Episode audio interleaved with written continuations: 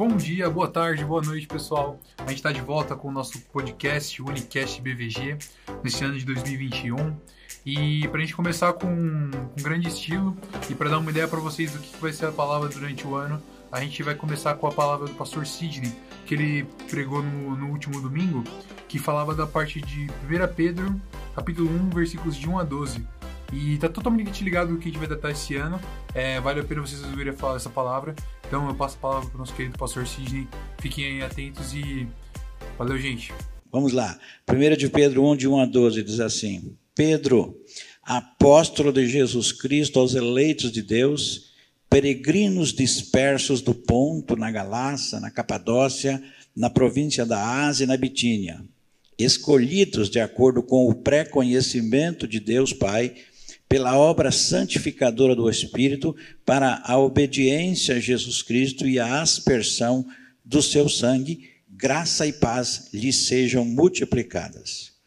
Bendito seja o Deus e Pai de nosso Senhor Jesus Cristo, conforme a sua grande misericórdia, ele nos regenerou para uma esperança viva, por meio da ressurreição de Jesus Cristo dentre os mortos para uma herança que jamais poderá perecer, macular-se ou perder o seu valor. Herança guardada nos céus para vocês, que mediante a fé são protegidos pelo poder de Deus até chegar à salvação prestes a ser revelada no último tempo. Nisso vocês exultam, ainda que agora, por um pouco de tempo, devam ser entristecidos por todo tipo de provação.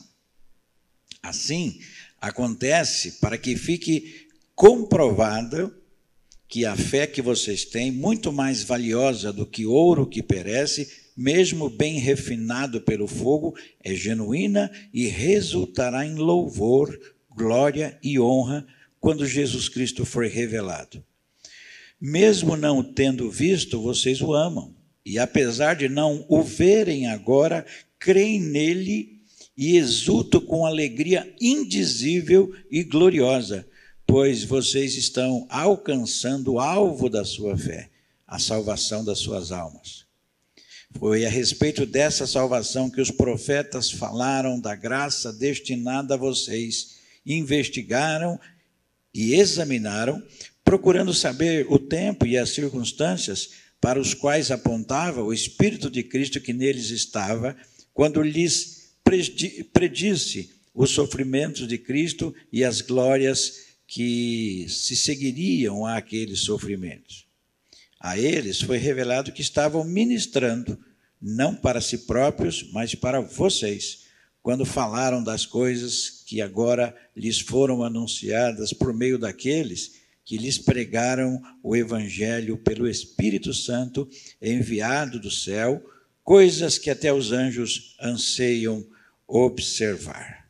Obrigado, Senhor, por essa palavra e nós te pedimos, em nome de Jesus, que ela se torne clara, aplicável e que faça diferença nas nossas vidas.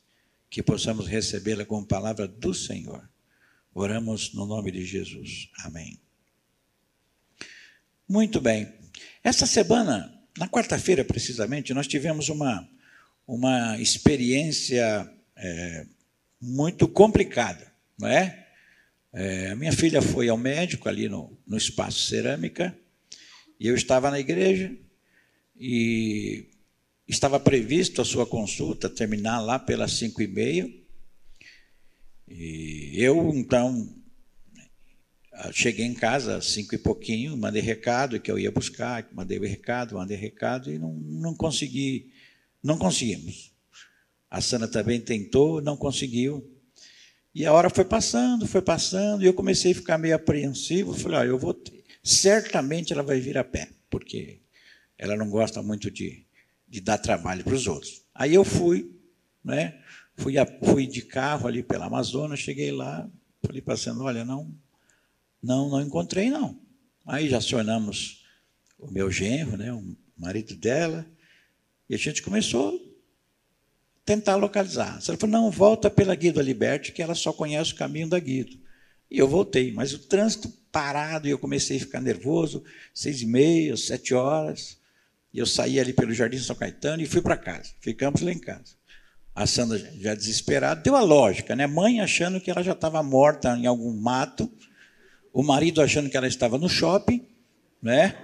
E eu ali tentando administrar o que, que poderia ter acontecido. E tentando manter a calma, tentando manter a calma. De vez em quando eu me trancava no escritório lá e parecia os marinheiros de Jonas. Eu clamava, fazia voto, esperneava, fazia tudo que eu podia ali para tentar ter notícia.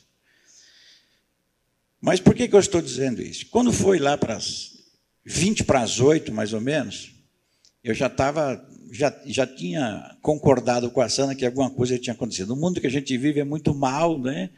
E mesmo que ela viesse a pé, daria tempo de chegar. Só para avisar, ela chegou 15 para as 8.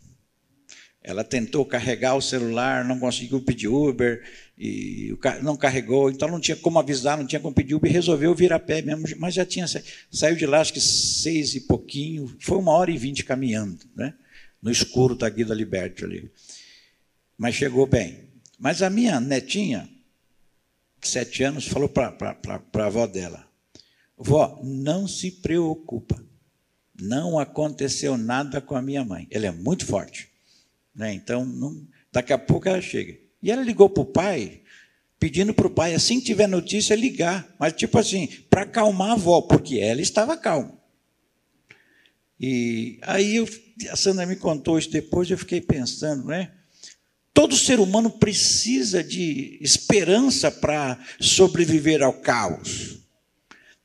A gente conhece né, povos que, que conseguiram é, sobreviver a, a extermínio por causa da esperança que tinham que estariam na sua terra um dia, que Deus já tinha prometido e que de alguma forma eles não iam ser eliminados da face da terra. Todo mundo precisa sentir segurança no meio da, da violência.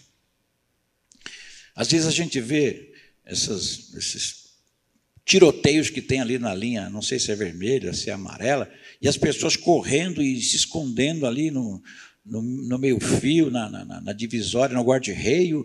E a gente vê, às vezes, mães com crianças que descem do carro e se debruçam em cima das crianças ali para dar um, um sentimento de, de proteção. Eu aprendi uma vez que, às vezes, a gente fala para a criança, vai atravessar no meio de um tiroteio e fala, não se preocupa não que o pai está aqui, como se isso mudasse alguma coisa. Não é? mas pelo menos a criança tem uma esperança e vai mais segura. Então, tem gente que vive de falsa esperança, mas todo mundo precisa de uma esperança para poder é, ultrapassar. A gente vê, até pouco tempo atrás, aqueles, aquelas questões na Síria, né? e como as famílias tentavam dar aí um pouco de segurança. Todo mundo precisa disso. Os leitores de Pedro precisavam de esperança e precisavam de segurança. Eles estavam passando por uma dificuldade muito grande e ela ia aumentar ainda um pouco mais. E Pedro estava tentando é, mantê-los com esperança e com confiança. E parece que o sofrimento e a perseguição é alguma coisa que acompanham, é, são companhias constantes, não é? Inseparáveis é, de cristãos que querem viver o verdadeiro evangelho. E a menção é, do sofrimento aqui que Pedro faz na sua primeira carta, ela é tão destacada, tão enfatizada, é, que alguns estudiosos decidiram tentar identificar de que provação, de que é, privação, de que dificuldade ou Pedro se referia, fala, estava falando aos seus leitores. Então, como resposta, respostas possíveis a essas, essas perguntas, eles identificaram três ondas de perseguição muito intensa. A perseguição de Nero, que governou ali entre, até 68, Domiciano, que começou em 81, foi até 96 mais ou menos, e Trajano mais para frente.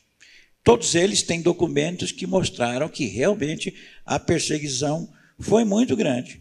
Mas se a gente olhar o, o tempo que, que Pedro eh, morreu martirizado, é, não são todas que se encaixam nesse período, a não ser que Pedro estivesse fazendo uma previsão muito detalhada, mas ele já mencionava a coisa que estava acontecendo. É, parece que, no máximo, podia ser a perseguição de Nero. Mas, se a gente começar a pensar que, que, que, Pedro chegou a Roma mais ou menos no ano 63, no máximo no início de 64, Paulo chegou um pouco antes, preso, 61 ou 62. Paulo ficou dois anos preso ali, né? depois foi libertado por falta de acusação formal, e um romano não podia ficar mais de um ano, mais de 18 meses preso, sem acusação formal. Ele ficou dois anos, depois foi solto. Depois foi preso de novo, escreveu a sua segunda carta a Timóteo, e dali, da, da outra prisão, ele já foi, ele já foi executado. Mas por quê? Essa, essa, essa questão para a gente tentar entender a data. Não é? Os companheiros de ministério de Paulo, mais é, que a gente mais conhece, é Silas, né, o Silvano, e, e Marcos. Paulo pede para João Marcos vir encontrar com ele ali na, na cadeia, na prisão. Então, quando Pedro escreve essa carta, tanto Silvano, Silas quanto Marcos estavam com Pedro, né? lá no capítulo 5, versículos 12 e 13, faz menção dessas duas pessoas. Então, a data que talvez se encaixe e, e a descrição da perseguição, e encaixar essas, esses dois personagens na linha do tempo entre Paulo e Pedro, é, ou é um pouco antes daquele incêndio suspeito que Nero acusou os cristãos, suspeito porque nada que era de Nero pegou fogo. Né? Só pegou fogo na casa dos outros, na dele não pegou. Mas, de qualquer forma, ele usou esse expediente para perseguir e matar os cristãos. Então, na minha humilde opinião, essa perseguição de que Pedro está falando se encaixa numa data ou no início, ou no incêndio de Roma, um pouquinho antes. Então, essa perseguição, na verdade, não é uma perseguição imperial, uma perseguição oficial eh, do império. É uma perseguição, talvez estimulada pelo Sinédrio e, aproveitada pelos romanos, por eles serem cristãos, por quererem viver o Evangelho, por estarem seguindo a Jesus e querendo viver conforme Jesus ensinou. Então, é, essas são as pessoas, essa é a época, é a data que, que, que, que situa mais ou menos a, a, carta de Pedro. Ele escreve para um grupo de pessoas que ele, ele mesmo chama de peregrinos dispersos do Ponto, Galácia, Capadócia, Ásia e Bitínia, que não era o domicílio ministerial de Pedro, né? não era bem a área que Pedro trabalhava, mas se fez necessário por causa da perseguição. Algumas pessoas ali, eles eram fruto do sermão de Pentecoste, lá que Pedro pregou, e eles voltaram para sua terra e começaram a pregar o evangelho. E Jesus um dia disse para Pedro, e Lucas registra lá em, em Lucas 22, 32, Pedro, quando você se converter, quando te converteres, confirma teus irmãos. Então parece que Pedro colocou isso na cabeça dele. Uma das coisas que eu me comprometi com Jesus, que Jesus me pediu pessoalmente, é ajudar os meus irmãos a não desfalecerem na fé. E ele está fazendo isso agora. É isso que Pedro está fazendo. Tem perseguição com aquelas pessoas naquela região e ainda vai piorar quando vier a, a perseguição oficial, ou estava vindo a, persegui, a perseguição oficial do Império Romano. Então, como é que Pedro, lá de Roma, não é? Ele chama de Babilônia, mas lá de Roma, ele pode encorajar os irmãos da Ásia para que eles resistissem bem, para que eles suportassem, para que eles se, se mantivessem firmes em meio a uma situação tão adversa quanto a que eles estavam vivendo. E nos interessa muito saber como resistir em situações dessa natureza, porque é exatamente o tempo que nós estamos vivendo. Nós não vivemos uma perseguição oficial, uma perseguição é, autorizada de entrar nas igrejas, de acabar com o culto, de prender pastor. Não, não vivemos. Mas embora não seja oficial, a sociedade, pelo fato de pensarmos diferente, ela está muito preocupada em acabar com a gente. Os nossos pensamentos bíblicos são ofensivos a eles. Existem leis que os apoiam nessa perseguição velada, que não chamam de perseguição, apenas de, de tentar se defender. Então, a, a nossa situação é muito parecida. Nós olhamos para um lado, olhamos para o executivo, olhamos para o judiciário, olhamos para o legislativo, e parece que as pessoas, desde o simples vereador, um senador, deputado, parece que todos eles estão imbuídos de acabar com a moralidade do país e perseguir quem, depende, quem defende essa moralidade. Então, como é que Pedro consegue motivar, é, fortalecer, ou na linguagem de Jesus, confirmar esses irmãos através de uma carta. Primeiro, na saudação, ele já diz o primeiro motivo, por aquilo que eles são. Né? Ele, para as pessoas para quem Pedro está escrevendo, só a forma que ele se dirige a eles já seria motivo para permanecer é, tranquilo, não é? Qual a razão para não desfalecer diante é, da crise, desfalecer da fé diante da perseguição, da opressão. Eles são escolhidos de Deus segundo a presciência do próprio Deus. Então Deus os escolheu antes da fundação do mundo, porque essas pessoas, Deus sabia que essas pessoas é, aceitariam seu filho como Salvador. Eles são chamados de forasteiros, peregrinos, e essa expressão é, era muito comum naquele tempo por causa das cidadanias e do lugar que você estava.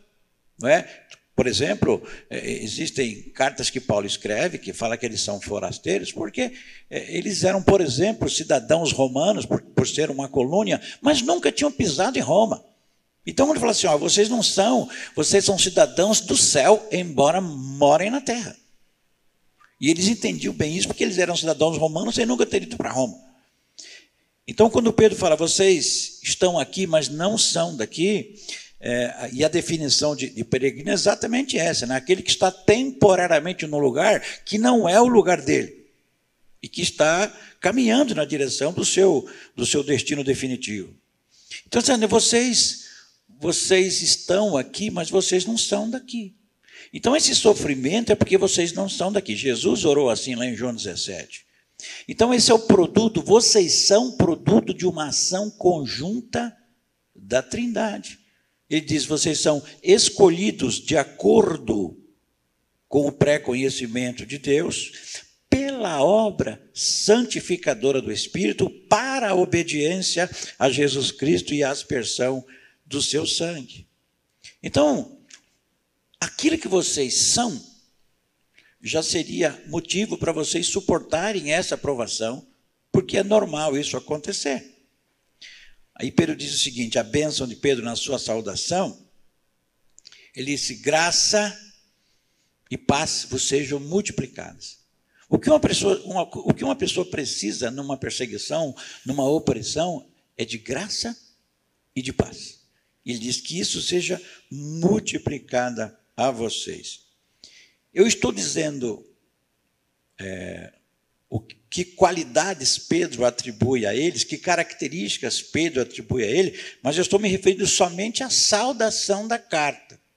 Porque ao longo da carta, Paulo chama de pedras vivas, de sacerdócio santo, nação real, sacerdote real, nação santa, povo adquirido. Então, Pedro vai aumentando essa, esse ânimo para eles, mas já na saudação já apresenta razões é, de sobra para permanecerem firmes. Nós não precisamos de muito para passar por, por tribulações assim. O que nós somos é suficiente.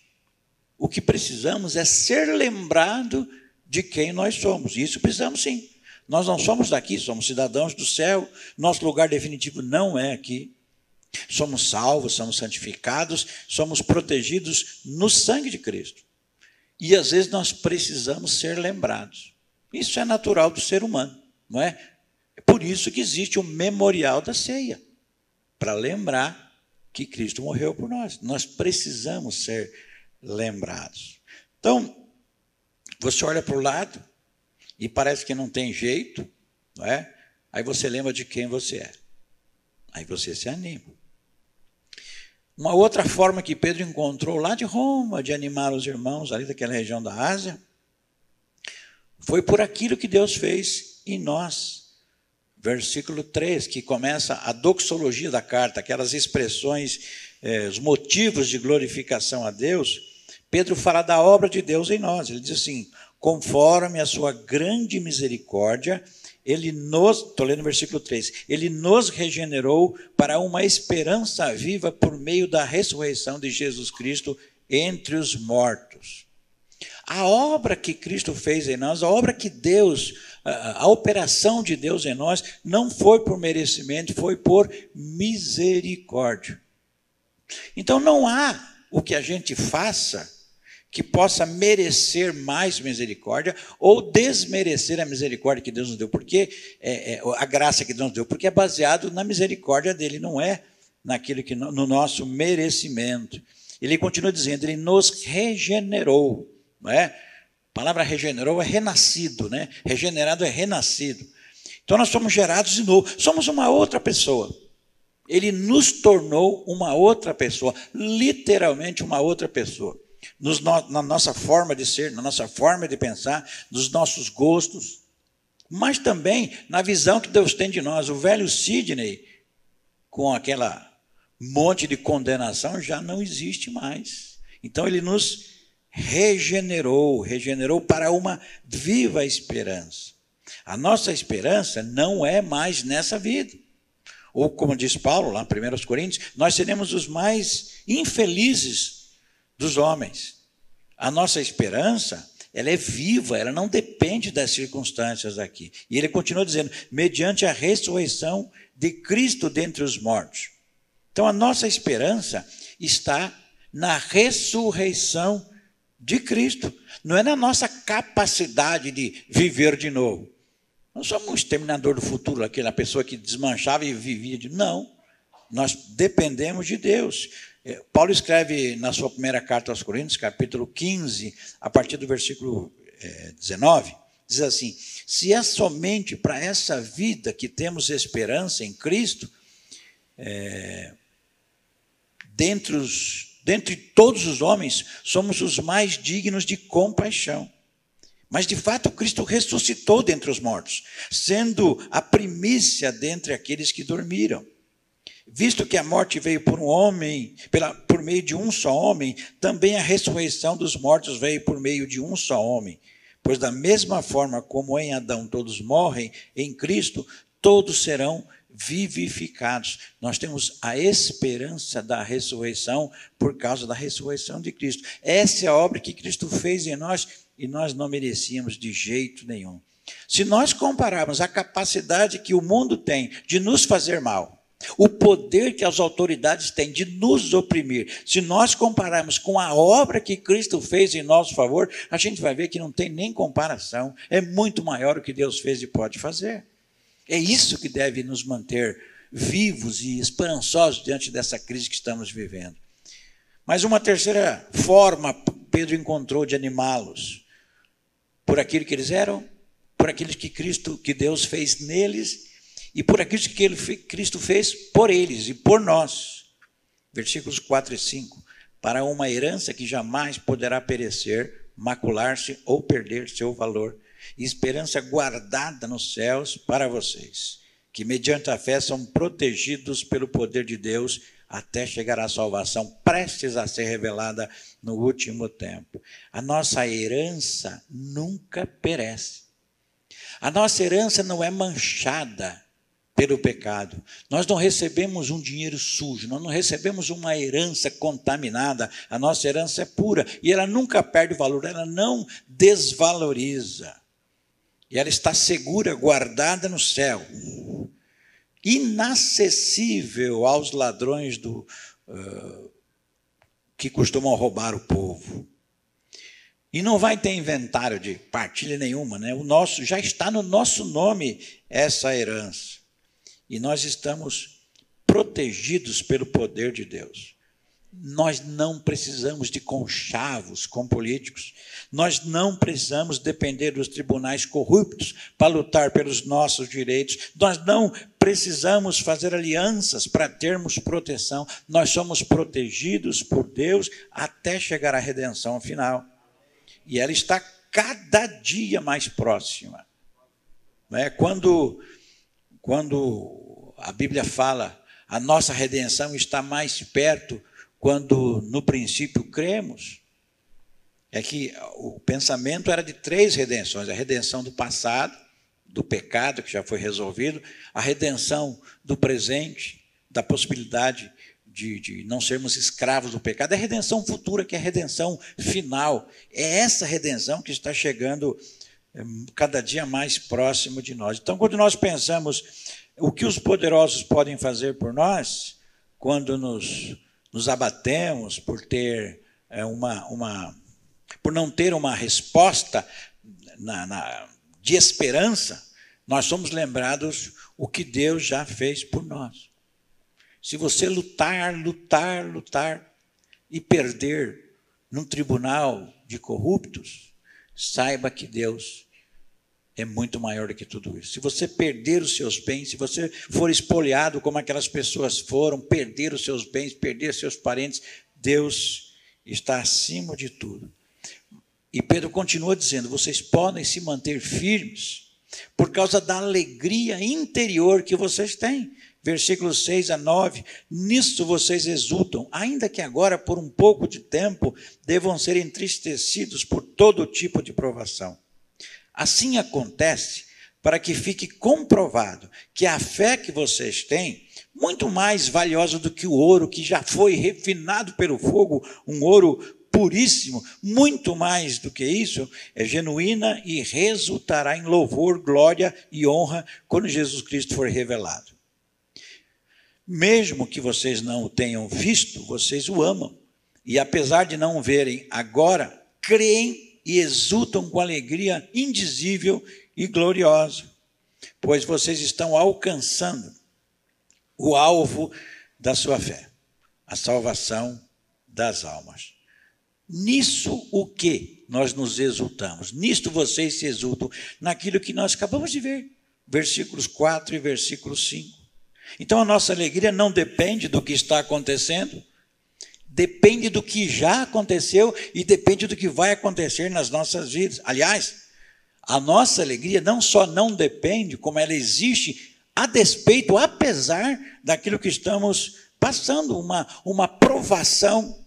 E isso, em algum aspecto, vai nos ajudar a ser melhores. A provação é para provar a nossa fé. A palavra provar aqui não é para ver se você. É, como se você fosse fazer uma prova, não é para ver se você sabe.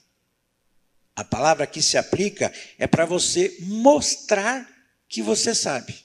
É uma prova só para evidenciar o caráter cristão e a nossa, a nossa fé. Então, é, é, Deus sabe que essa provação vai fazer você sentir, saber e mostrar que a fé que você tem é mais pura, mais genuína do que o ouro refinado no fogo.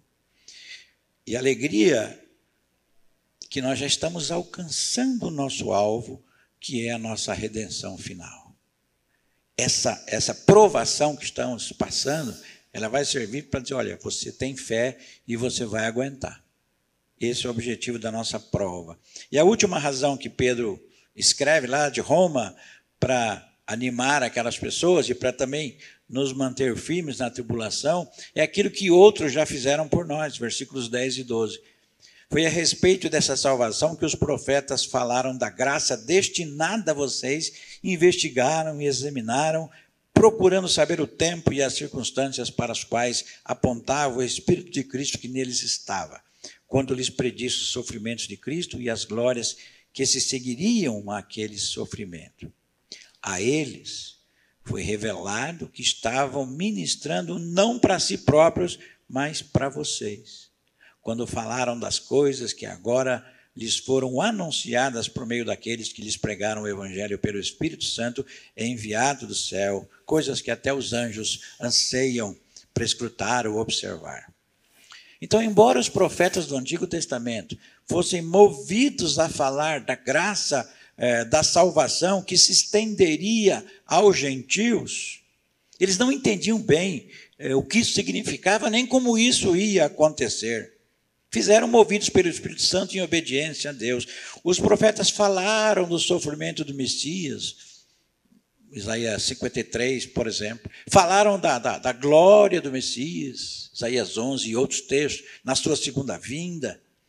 É, é, mas eles não sabiam exatamente como é que essa graça ia se manifestar, pelo sofrimento lá na cruz do Calvário. Então, muitos foram porta-vozes do Evangelho pela ação do Espírito Santo, mas era a nós que eles se referiam. Somos resultado do, do, do esforço, do sofrimento e até do martírio de profetas e pregadores do Evangelho para termos o que esperar, para termos em que basear a nossa, a nossa fé em tempos difíceis como o de hoje. Eu gosto muito de estudar a primeira carta de Pedro, porque para mim ela é muito, é muito real.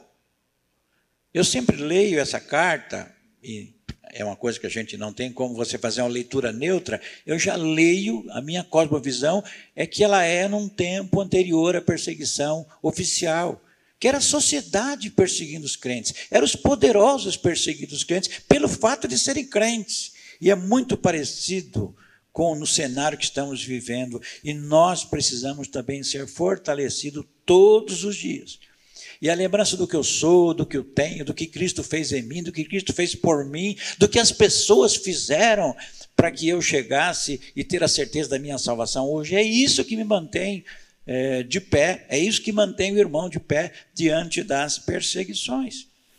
Eu, como você, né, sinto essa perseguição disfarçada, mas ela é uma perseguição real. Eles querem nos aprisionar numa mentalidade mundana, pecaminosa, antibíblica, suja, desonesta. É, somos hostilizados pelo que somos, pelo que cremos, pelo que sentimos. Não fizemos nada para eles, mas eles nos odeiam, porque é assim. Era assim e continua sendo assim. Mas Deus já nos deu todos os recursos para que nos mantenhamos exultantes, mesmo diante de perseguição, de dificuldade como essas que estamos vivendo. Ela, essas provações, quando as vencemos pelo poder que há em Deus e em Cristo, elas nos mostram que nós chegaremos até o final e tomaremos posse da redenção definitiva do nosso corpo. É para isso que serve essas coisas. Sem prova, a gente nunca saberia nunca saberia se, se a gente pode ou não suportar aquilo que vem pela frente. Eu quero concluir dizendo o seguinte: a palavra de Deus, ela é sempre atual. Não é um, um, livro que conta histórias de heróis, de pessoas que ou de povos diferentes. É, é uma palavra que ela tem, por ser uma palavra eterna, ela sempre tem uma mensagem para nós. Sempre tem uma mensagem para nós. E hoje Deus nos dá algumas oportunidades. A primeira oportunidade é o seguinte: se você já está em Cristo, se você é, já é povo de Deus, nação santa, povo escolhido, sacerdócio santo, se você já é peregrino neste mundo, tem consciência de que você a sua pátria celestial, está sofrendo essas perseguições ideológicas, assédio moral, é, opressão espiritual. Se você está passando por isso, Deus quer te fortalecer nessa manhã pelas lembranças que Pedro nos traz sobre quem somos, o que Deus fez em nós, o que Deus fez por nós, a alegria que Ele põe em nós, que não depende das circunstâncias e pelo que as pessoas fizeram para que o Evangelho chegasse a nós. Então, essa mensagem de Pedro é para te lembrar isso. Se você ainda não entregou sua vida a Jesus, está completamente sem esperança, você se sente sem é, nenhuma perspectiva de. E vai sofrer, sofrer, sofrer, não tem uma esperança, não tem uma, uma, uma, algo que te fortaleça. Pedro está dizendo: se você entregar a sua vida a Jesus e confiar no sacrifício da cruz, aquilo que tinha sido operado nos, nos, nos, nos crentes da Ásia, isso vai acontecer com você também. Você pode sair daqui com a força de quem é cidadão do reino e que Deus está trabalhando por você e que nada que esse mundo faça vai poder tirar a tua paz. É simples, é só aceitar Jesus. Agora, se você já é povo de Deus, se você se sente realmente um peregrino, é, um, caminhante aqui, um, um forasteiro nesse mundo, que você tem certeza que nada vai te abalar, você está passando por essa dificuldade, por essa opressão, exultando a Deus por causa da confiança que você tem, a mensagem é para você compartilhar isso com outras pessoas. As pessoas não podem andar nesse mundo sem esperança. As pessoas não podem morrer sem certeza de salvação se você está fortalecido no poder de Deus. As pessoas não podem viver desesperançado à nossa volta. Então Deus está te chamando para a tarefa que Pedro assumiu. Confirma, teus irmãos. Fortalece os fracos, relembra os desesperançados, anuncia as boas obras, as boas novas aos perdidos. A gente vai ter que viver de qualquer jeito, né? Eu já contei essa história algumas vezes. Uma vez eu fui dar um treinamento numa empresa encontrei uma pessoa que me conhecia, era membro, inclusive, da Vila Gerte. Isso 20 anos atrás. E aí ele, conversando, ele falou: ah, eu entrei na faculdade de Direito. Né? Eu falei, poxa, eu tinha tanta vontade de fazer direito. Quando eu me formei no ensino médio, eu achei que eu ia fazer direito. Acabei indo para a faculdade de engenharia e abandonei e tal. E a minha professora disse: você tem que fazer alguma coisa que, que, que, que você se valha do seu poder de argumentação, do seu pensamento lógico, não sei o quê. Mas eu não escutei. Acabei sendo um pastor, que eu tenho que viver de, de palavra do mesmo jeito, né? E ele falou: ah, eu falei, mas rapaz, cinco anos, né? Eu já estou. Isso 20 anos atrás, já estou meio passado, vai entrar na faculdade mais cinco anos. Aí passou o tempo, não via mais ele. Todo dia eu vim aqui numa das minhas férias, encontrei ele aqui. Falei, e aí, rapaz, como é que está a faculdade? Falei, que faculdade? Falei, ah, de direito. Desistiu? Não, já terminei, já fiz exame na ordem, estou divulgando. Mas já passou, passou. Ele falou, pastor, o tempo passa de qualquer jeito, fazendo ou não. Os dias vão se seguindo. E se você. Eles vão acontecer. A, a opressão vai continuar, a dificuldade vai continuar, a, a, as lutas vão continuar. Agora, depende como você vai viver esses dias. Você tem que se preparar para viver esses dias. Porque eles vão continuar. Não é porque você não acredita em determinada coisa que ela deixa de acontecer. Não temos esse poder ainda. Então, vamos viver dia a dia sabendo que Deus está nos dando esses dias e Ele está cuidando dos nossos dias. Que essa, esse tempo difícil que a gente está passando, se ele não melhorar, nós temos que melhorar, exultar, como Pedro está aconselhando, apesar de toda a luta.